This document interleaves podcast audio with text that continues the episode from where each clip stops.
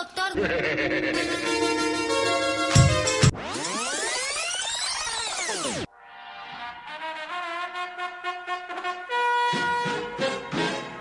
Miedo, amenaza, lucha y prevención.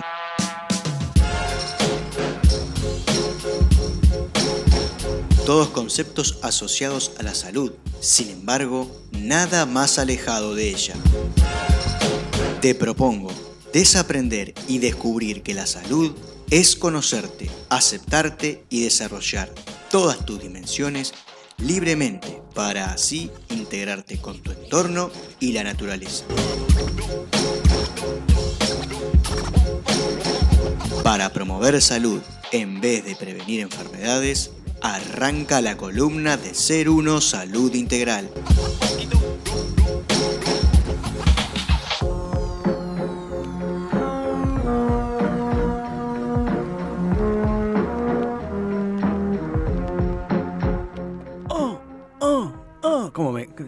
Ah, pensé que te estaba apretando un dedo con la silla. No, digo, yo, tuve otra sensación. Pido disculpas. Ah, bueno, Gastón. Eh, estoy todo podrido. estoy todo Está podrido. todo tomado hoy. Vamos a tenerlo en consideración a nuestro querido Gastón Ángel Pinela. Eh, Me encanta el ángel. Gurises, ¿cómo se sienten? Vamos a arrancar con cómo se sienten cortito, pero ¿cómo se sienten? ¿Fede? Bueno, yo la verdad muy bien. Este, tuve un fin de semana bastante lindo, con mudanza de amigos este, de por medio. Y con el disfrute de un domingo primero de mayo entre zambas y porotos. Así, básicamente. Qué buen nombre para una película. Claro, de como la porotos. secuela de, Carandiru, ¿viste? O poner la O- secuela de Ciudad de Dios, se o- llama Zambas y. Porotos. O- o- mu- ¿Cómo es? Eh, Mujer con olor a café, ¿no? ¿Cómo era Ah, café con.? No, Café con aroma de mujer. Es. Que es una novela. Fue con olor a café. Claro, una novela noventera que ahora. Ahora, pasa que tiene una- trabajaba en el Chaná ¿viste? Puede ser y salía. y- Ahora hay una versión nueva de esa, de ¿Sí? esa novela. Bueno, sí, sí. Pero eso, gracias por preguntar. Eh, muy bien. eh, la- el, el- cuerpo agradecido de la salud que me ha tocado. La verdad. Excelente, excelente. Eh, yo todo lo contrario. O sea, Vos todo lo contrario. Mi cuerpo no está. Ahí viene la parte jugosa. de la- Lo tendríamos que haber dejado para el final. Así enganchábamos con la columna. Pero No, bueno, eh, yo Estamos a tiempo. eh, he tenido un fin de semana entre ah, fuego, frío, eh, comida, asado, ta. y después Palos de esto, mano. ¿verdad? Esto que están escuchando, que eh, realmente a mí, a mí me resulta molesto. No, es- no es el, el- el dolor, capaz El que el malestar, sino que a mí me... eh, Tener las vías respiratorias tapadas. Sí, sí, y estar moqueando, ¿viste? Es- es, eh, a mí me, me molesta mucho. No, y tengo una tara que, eh, bueno, Vos, varias, de dos pero, años- pero no me gusta limpiarme la nariz delante de la gente. ¿No? Bueno, ah, ustedes no son gente, son amigos, pero hay gente... Bueno, pero me, me da como el arregló en el aire, así. Dijo, Me ustedes no son cuesta- gente, son amigos. me cuesta pila. Entonces, claro, tengo que estar saliendo de un lugar X y limpiarme y la nariz. esto- Y delante de mi- la- la gente con la que trabajo, y sí, es como medio incómodo. Y lo estornudó Pero es más, a la orden es, del día. es más feo estar haciendo el. No, ¿Qué? eso, eso es- remangando en el. eso no solamente feo, es desagradable para la, para escucharlo y para hacerlo. para Entonces- hacerlo, ¿eh? y bueno, yo tengo una, una barba Pero que ¿quién no lo hizo? me complica bastante, entonces eh, ta, tendría que afeitarme solamente el bigote Dejar- hasta que me recupere el... Pero ¿cuál es tu teoría de cómo se originó esto, Gastón? Y bueno, eh, de noche hubo, eh, me metí al lado de fuego, calor, y había frío y te sacas ropa y te pones ropa y coso, entonces te está, eh, tomás un poco de alcohol y como que le perdés la noción real de cómo está tu cuerpo eh, 100%.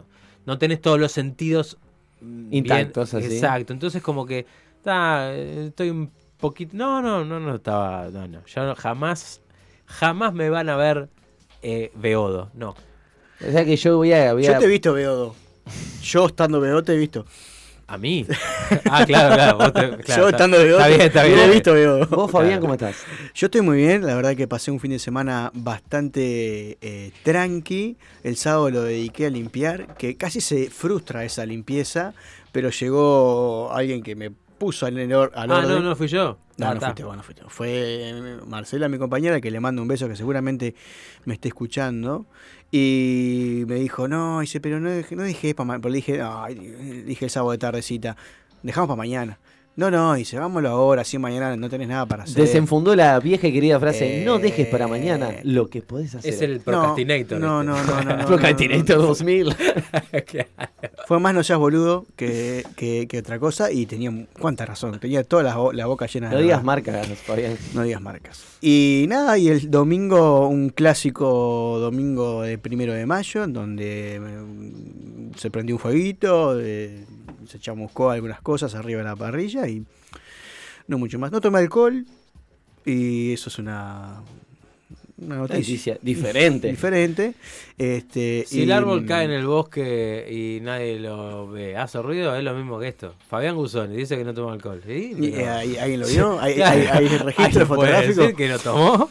Este, no, no, no, no, estuve, estuve, no tomé el domingo porque había tomado el sábado, entonces, este, nada, No decidí eh, preservar mi salud por lo menos, y, y bueno, está, por ahí anduvo la cosa. ¿Y Sanfer cómo, cómo- Sanfer, cómo se siente? ¿cómo te Sanfer? sentís? ¿Cómo te sentís? Ramos desprevenido. Re bien. No sabemos lo que bien. No, porque te explicamos, nosotros te eh, antes de esta columna siempre hacemos como un breve repaso de cómo nos sentimos, porque eh, la creencia de esta manera de ver la salud que tiene Fabián es que las emociones afectan directamente en nuestro cuerpo y en nuestra salud. Entonces, bueno, contamos por arriba más o menos cómo está la cosa. Está bien. Eh, capaz que entiendo, no si comparto, entonces, tipo, estoy bien. Está Ah, bien, perfecto. genial, genial, genial, genial. Este, mm, bien, Eh, arrancamos entonces. ¿Cómo Dígalo. no? Bien, voy a, antes de arrancar, voy a ¿Querés que hacer... empiece con un estornudo? No. Podrías. Pero voy a arrancar antes con un pequeño flashback de la columna pasada y compartiendo una información que leí el fin de semana que compartí en las redes y es que em, la empresa Pfizer em, en un documento em, declara que no puede hoy en día a la fecha asegurar la, la efectividad de las vacunas contra el COVID Ajá. y que a su vez están teniendo más efectos eh, secundarios de los que ellos preveían. Bien. Quizás esa noticia, que es- me parece importante y que eh, la pueden encontrar hoy en día porque es un documento oficial al cual es fácil de acceder, lo que más me llama la atención es lo que hablábamos el otro día. ¿Por qué llegó esta información? No llegó porque, un, no sé, una comisión de la OMS le pidió un informe, no, no. Eh, los accionistas de la empresa, al ver que las acciones estaban bajando, eh, pidieron un- que presentaran un informe a la Bolsa de Valores de Estados de Nueva York Ajá. y eh, ahí fue que nos enteramos de esta declaración.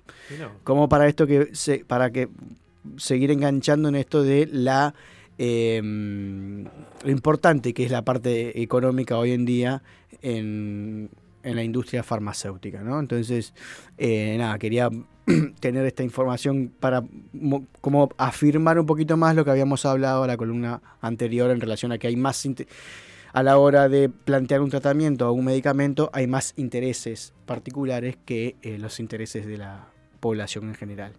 Bien. Cerrando esta información, que tiene también un poco que ver, porque vamos a hablar de los virus.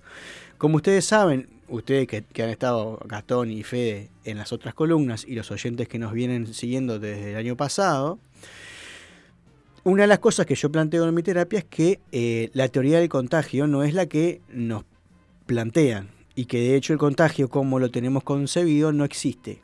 Este, pero lo más interesante de esto es que no es algo que, eh, se que lo descubrió Hammer hace en la década del 70, que también lo afirmó.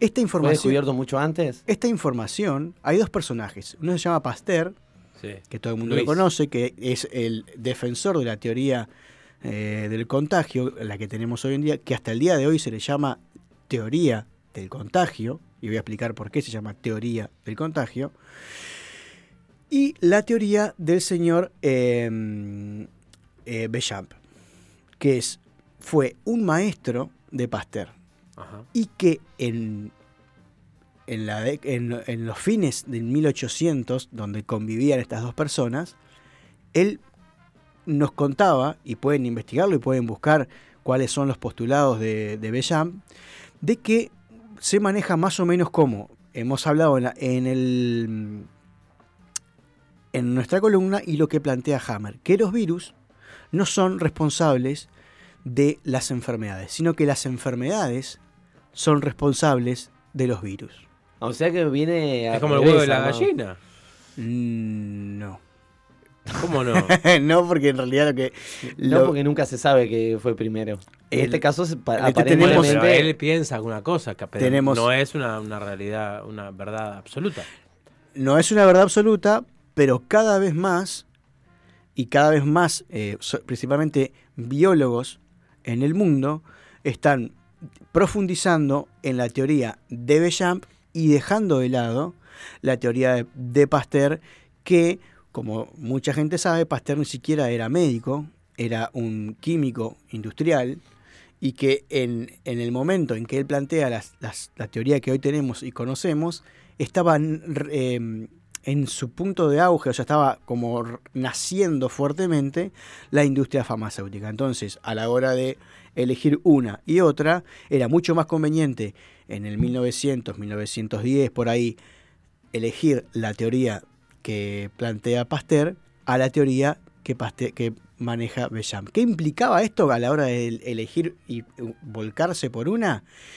Que obviamente los, para, los, los dineros para financiar los estudios de una teoría y de otra Eran menos.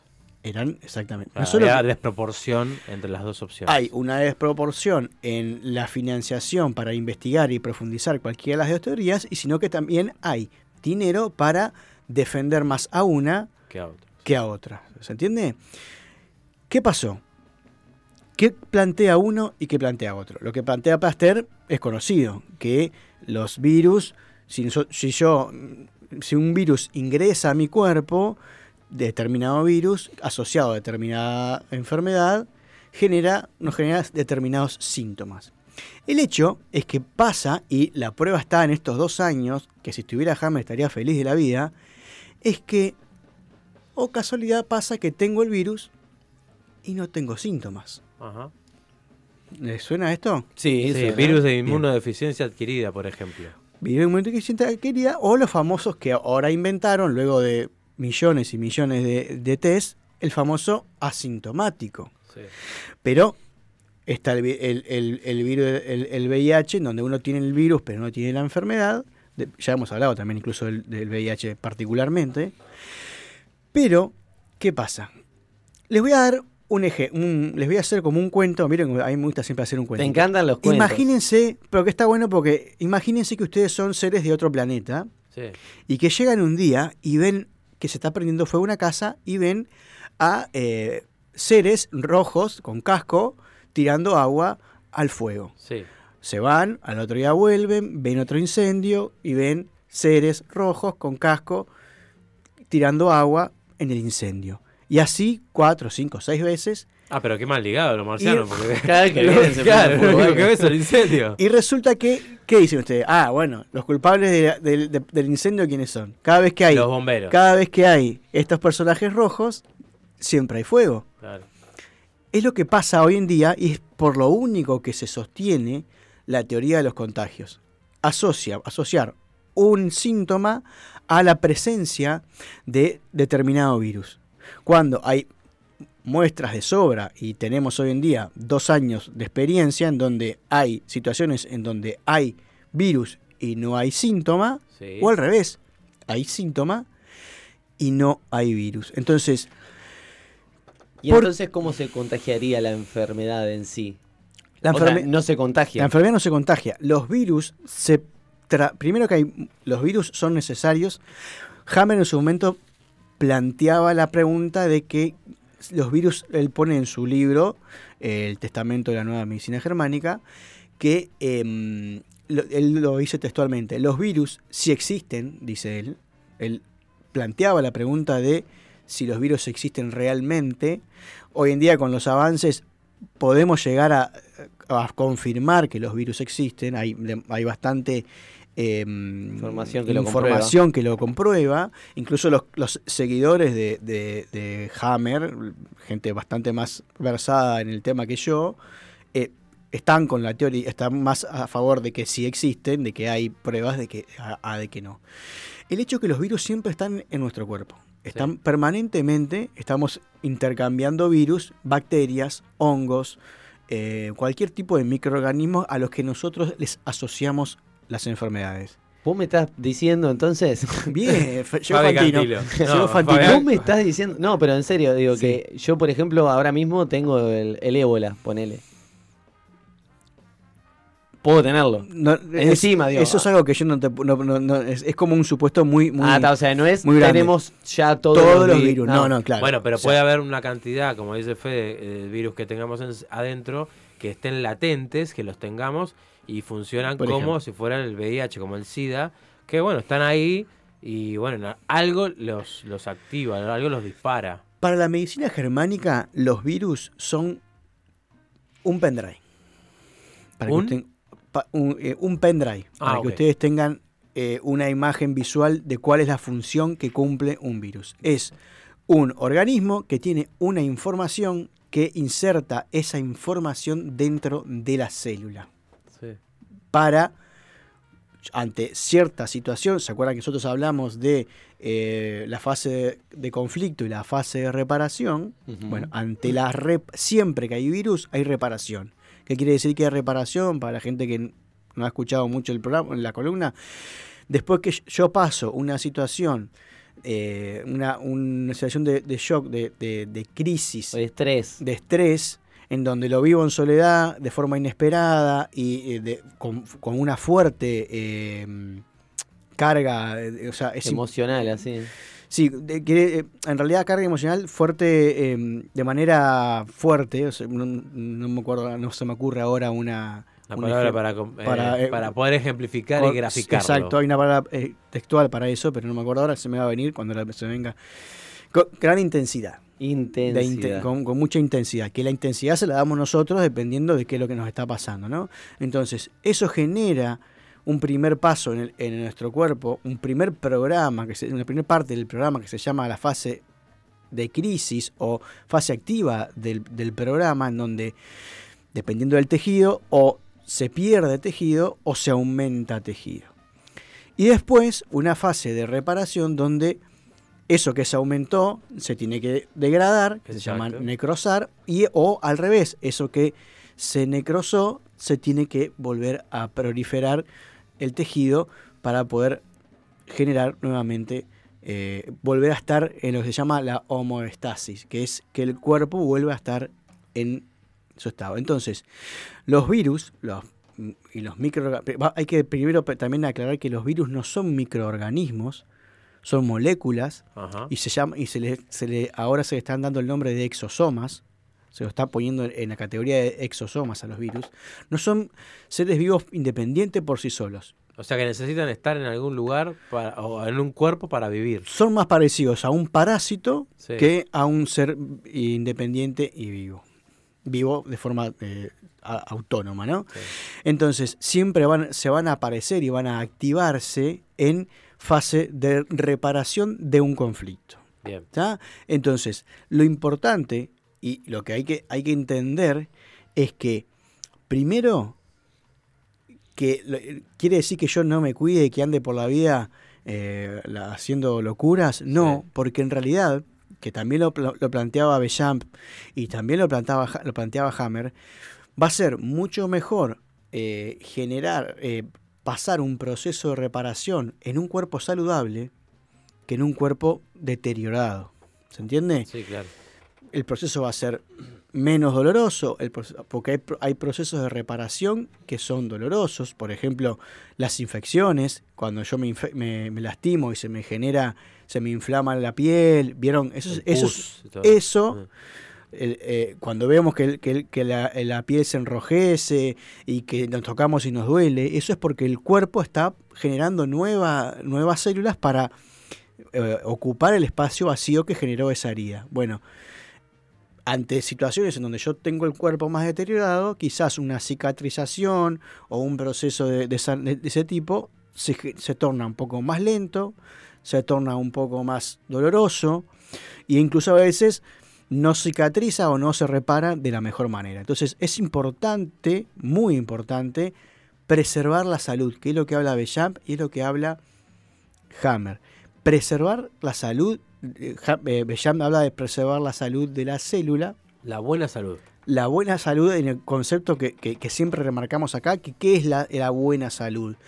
cuidar nuestra alimentación, tener ciertos eh, hábitos de, de ejercicio, actividad física, pero también es importantísimo tener un- Cuidarse el pechito.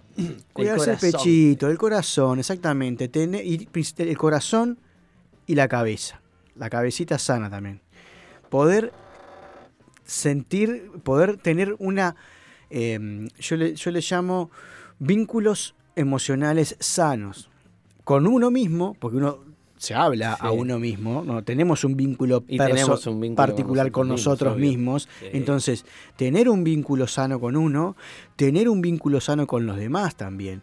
Poder aprender a decir las cosas sin. Yo siempre le digo a mis pacientes: si alguien hace algo que a mí me afecta, la persona es responsable de lo que hizo, pero no es responsable de lo que yo siento y las emociones que pasan por, por adentro mío. Entonces, es muy importante poder aprender a expresar lo que uno siente sin echarle la culpa a la persona de lo que uno siente.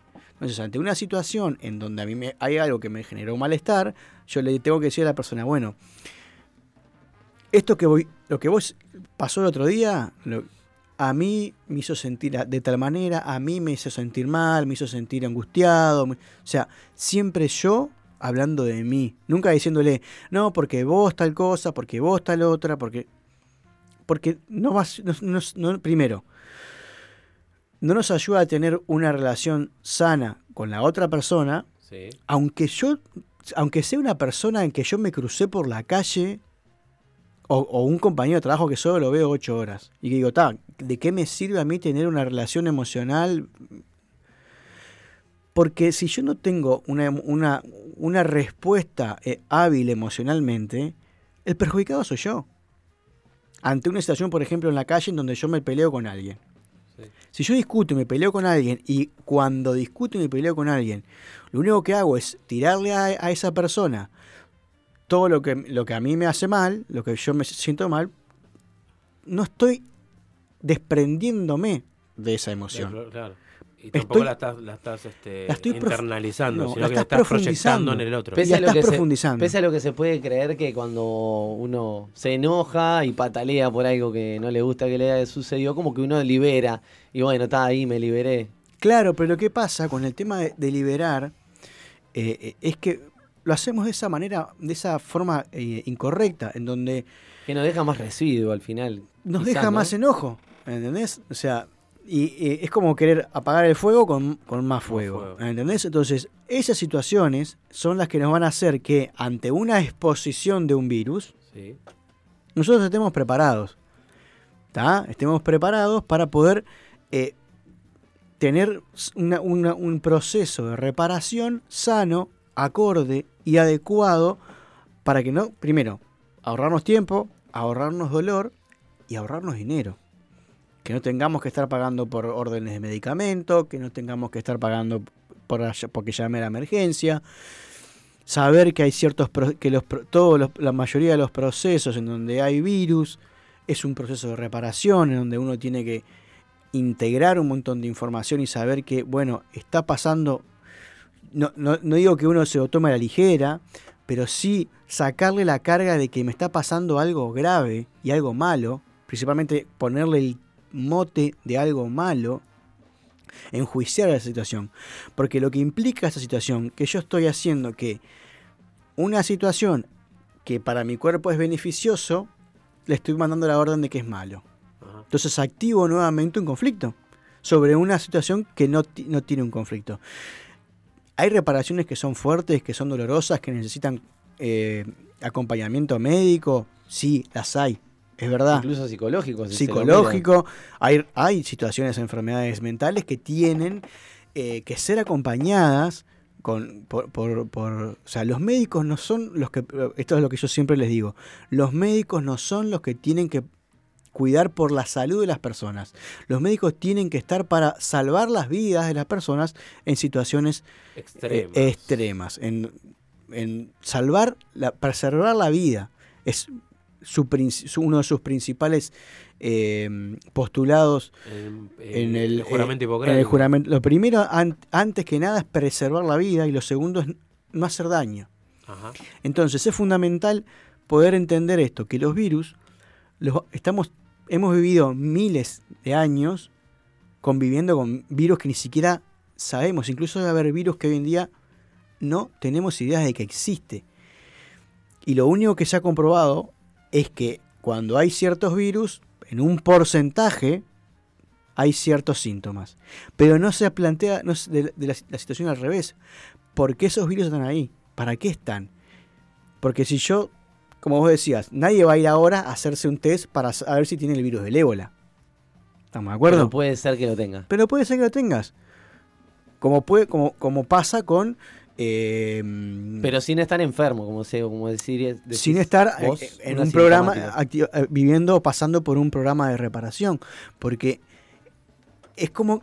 Es, los, los microorganismos es como una caja de herramientas. Están ahí para cuando sean necesario. En el caso de que los hongos, por ejemplo, son, son los que se comen eh, el, el tejido muerto el desecho. Entonces, ante lo que hablábamos, ante un proceso en donde en la fase activa yo tuve crecimiento celular, voy a necesitar de un hongo o de una bacteria que se coma ese desecho que mi cuerpo no lo necesita.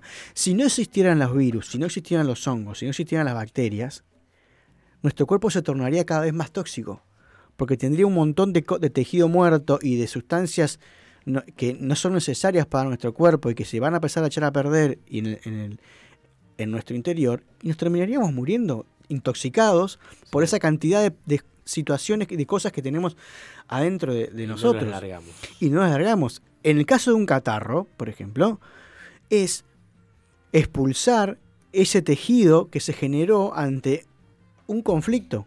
el catarro siempre está en fase de reparación. el resfrío, el, el, moco. los temas con las vías respiratorias. exactamente, es, es sacarme, sacar de mi cuerpo eso que ya no necesito más. Por eso eh, uno, en vez de... Perdón. Justamente, ahí está sacando cosas que no necesita más. Pero al aire, Fabián, te uno, uno, uno tiene una situación de catarro, tendría que verlo, o yo le recomiendo a la gente que lo vea desde ese lado. Bueno, estoy liberando, sacando de mi cuerpo algo que ya no necesito. ¿Se entiende?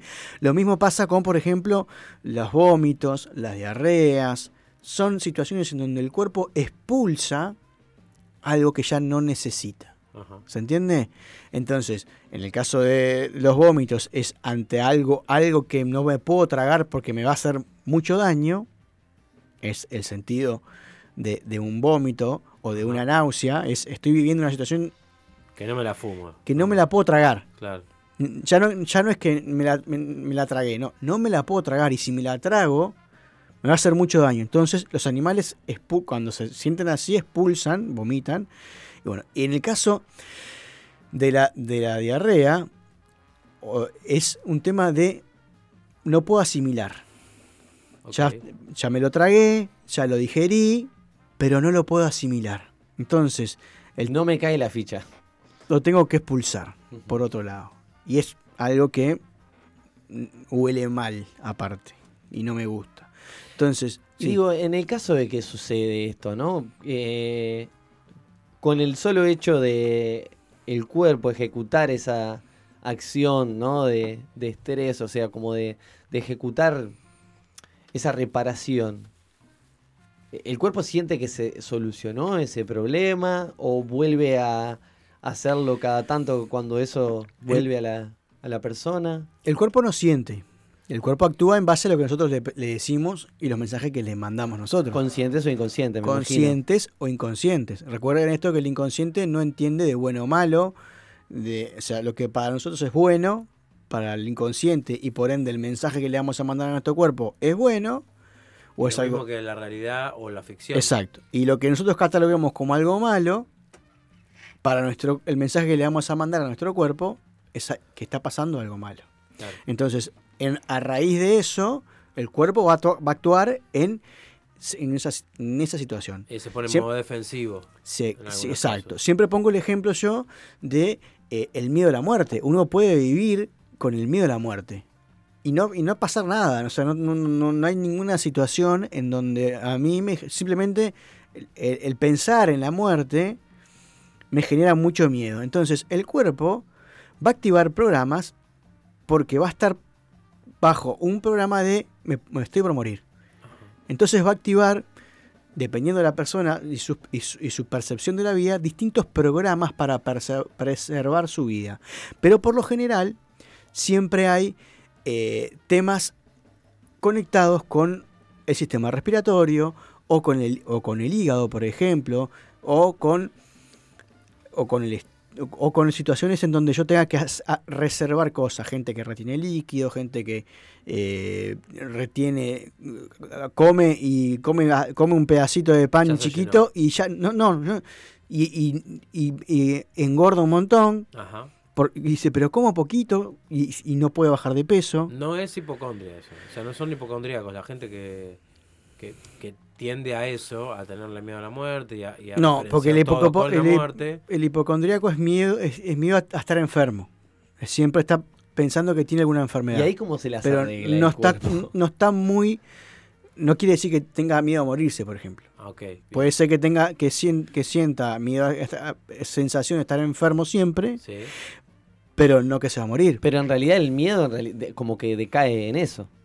Porque si yo tengo miedo a enfermarme, Claro, es pero porque es un- tengo miedo a... Es un proceso que vos haces ahora eh, sin un programa. El programa, si uno empieza a analizar cada programa, no- hay cosas que no tienen lógica y que no tienen nada que ver con la lógica, tiene que ver con eh, programas, sistemas, instintos y, y esto funciona así biológicamente y punto.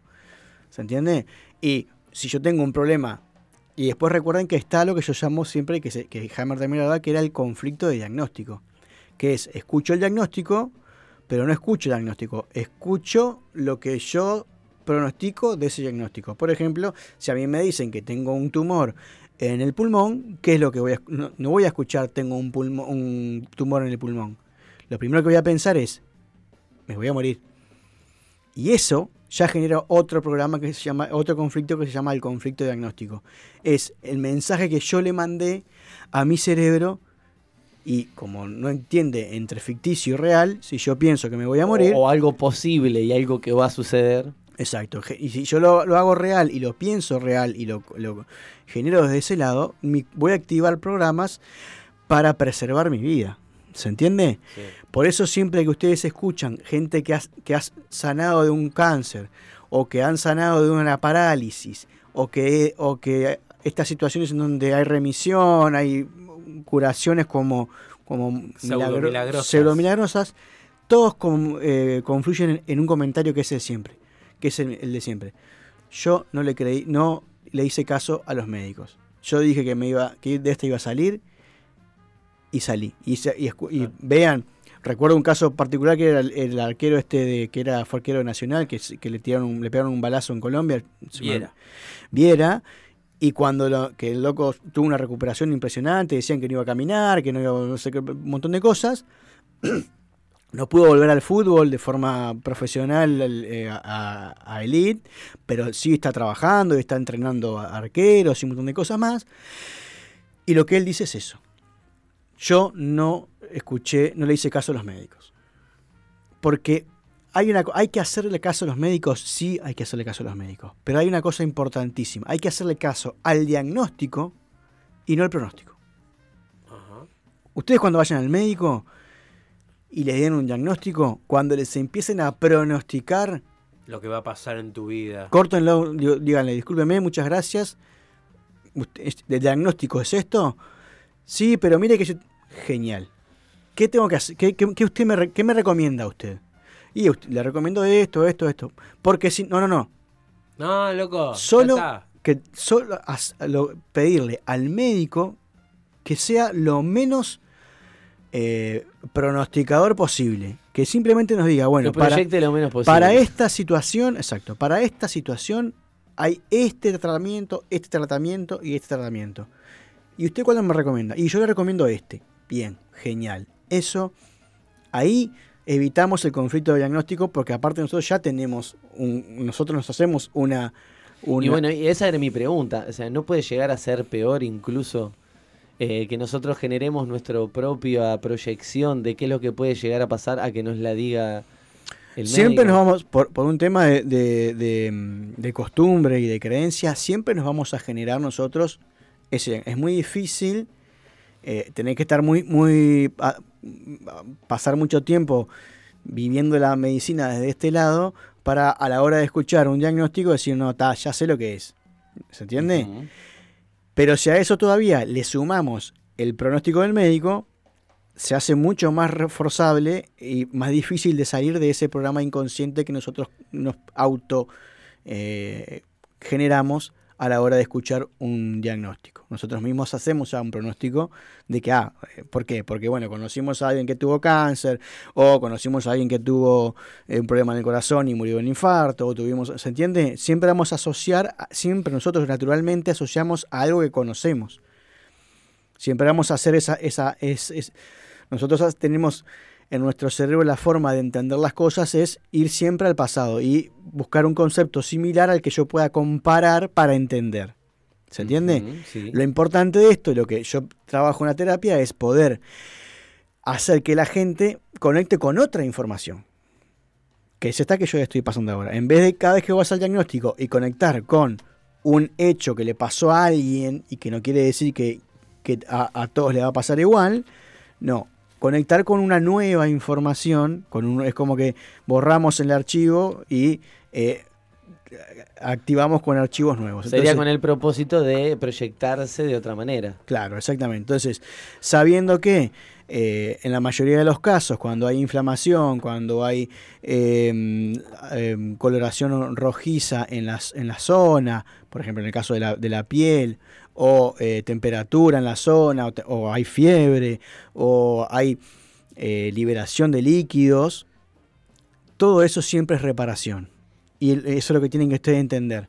Es reparación. ¿Tengo que ir al médico? Sí, obviamente tienes que ir al médico para que te haga una... Yo, por ejemplo, cada vez que viene un consultante a hablarme de, un- cierto síntoma, lo primero que le pregunto es, ¿tenés un diagnóstico? Sí, me dicen sí, no. Si le, me dicen que no, le digo, bueno, trata de en este tiempo conseguir un diagnóstico. Porque el diagnóstico es fundamental. Lo que nos digan los médicos es fundamental porque es lo que vamos a saber. Al saber qué tejido está afectado, voy a vamos a poder saber qué programa se activó en esa persona. Y después, si estás haciendo un tratamiento, lo que se le dice a la persona es, no lo dejes. Esto no es reemplazar una cosa por otra. Esto es complementar una, la medicina germánica no niega la medicina tradicional. Busca complementar la información convencional con eh, esta nueva información que de nuevo no tiene nada porque estamos hablando que ya tiene más de 50 casi 50 años de existencia. Como que la intención es eh, incluir, integrar eh, la parte emocional, la psique de lo que viene a ser la persona este, y, y el, y el entorno, las cosas que le pasan. tomarse las cosas con calma. Saber que eh, estar bajo un, una cosa, un error garrafal que se hizo est- estos dos años es mantener a la, a la población todo el tiempo bajo estrés y bajo miedo. Y bajo- eso deteriora los tejidos. Deteriora nuestro, nuestro sistema inmune en lo que yo les decía. El sistema inmune no funciona, por ende, como, como creemos que funciona. El sistema inmune es el que se activa para activar estos procesos de reparación. Pero si yo tengo mi sistema inmune debilitado, si yo estoy todo el tiempo eh, bajo amenaza, bajo estrés, bajo situación, obviamente que si a mí me, ha- me- m- yo activo un programa donde necesito un virus que se active de respi- respiratorio como el que hemos vivido, si ahí me agarra flaco, me pasa para la cueva. Claro. Y es más perjudicial Flaco metafóricamente hablando, me imagino, así. Fla- eh, sí, sí, flaco senti- emocionalmente, eh, así, de- decaído y desinflado. Exacto, eh, eh, precario. Claro. Una situación eh, es también flaco. en una situación precaria en, en- en sanidad. Entonces, todo lo que se hizo en, en relación a esa parte durante la pandemia, lejos de ayudar, perjudicó y mucho a personas que quizás podrían haber pasado el proceso de síntomas de, de respiración eh, de una manera más, más fortalecida y como estaban debilitadas, quizás sufrieron este tipo de situación. Bueno, este, por ahí, por las redes, este, a través del Instagram, a través del Facebook y del WhatsApp, que es el 095069949, por ahí las personas nos pueden compartir si se sienten identificadas, si están completamente en desacuerdo. De eso se trata, de compartir y de comparar y de saber que hay muchas maneras de leer el mundo que nos rodea. Eh, Fabián, cuando la gente quiere saber de vos y quiere buscar algún, alguna ayuda, este, Mándenme un fax al. Un fax. No, comuníquense conmigo por consultas al 092-464664 o si no ¿ese pueden... te lo pediste especialmente? Sí, o te- sí, sí, lo pedí especialmente. Vos podés ir a Antel y pedir un número. Si está, te lo dan. No digas marcas.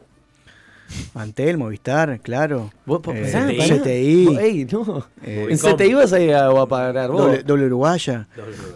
Este, y bueno, 092-464664 en Telegram o en WhatsApp.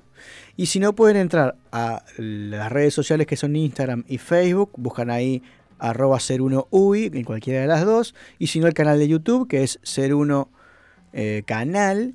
Y en Telegram también pueden buscar 01 y van a encontrar arroba 01 en, en Telegram. Van a poder encontrar que estoy subiendo información. Este tipo de- hay artículos específicos de este tipo de, de virus especiales y también estoy subiendo una por lo menos uno por semana de tal síntoma, cuál es su, su significado y, y poder entender un poquito más. Bueno, y pero antes de nos algún consejo que le puedas dar a la gente que ahora que se, se vienen los fríos, se vienen los cambios de temperatura y bueno, em, la gente trata, o sea, pasa eso que se empieza a enfermar.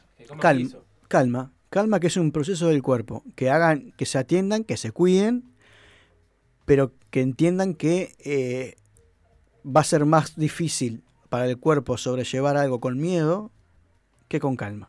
¿ah? Y el miedo es opcional. Como decía la película, el, el- el- el peligro es real, el miedo es opcional. Con esta frase nos vamos a la tanda y enseguida volvemos.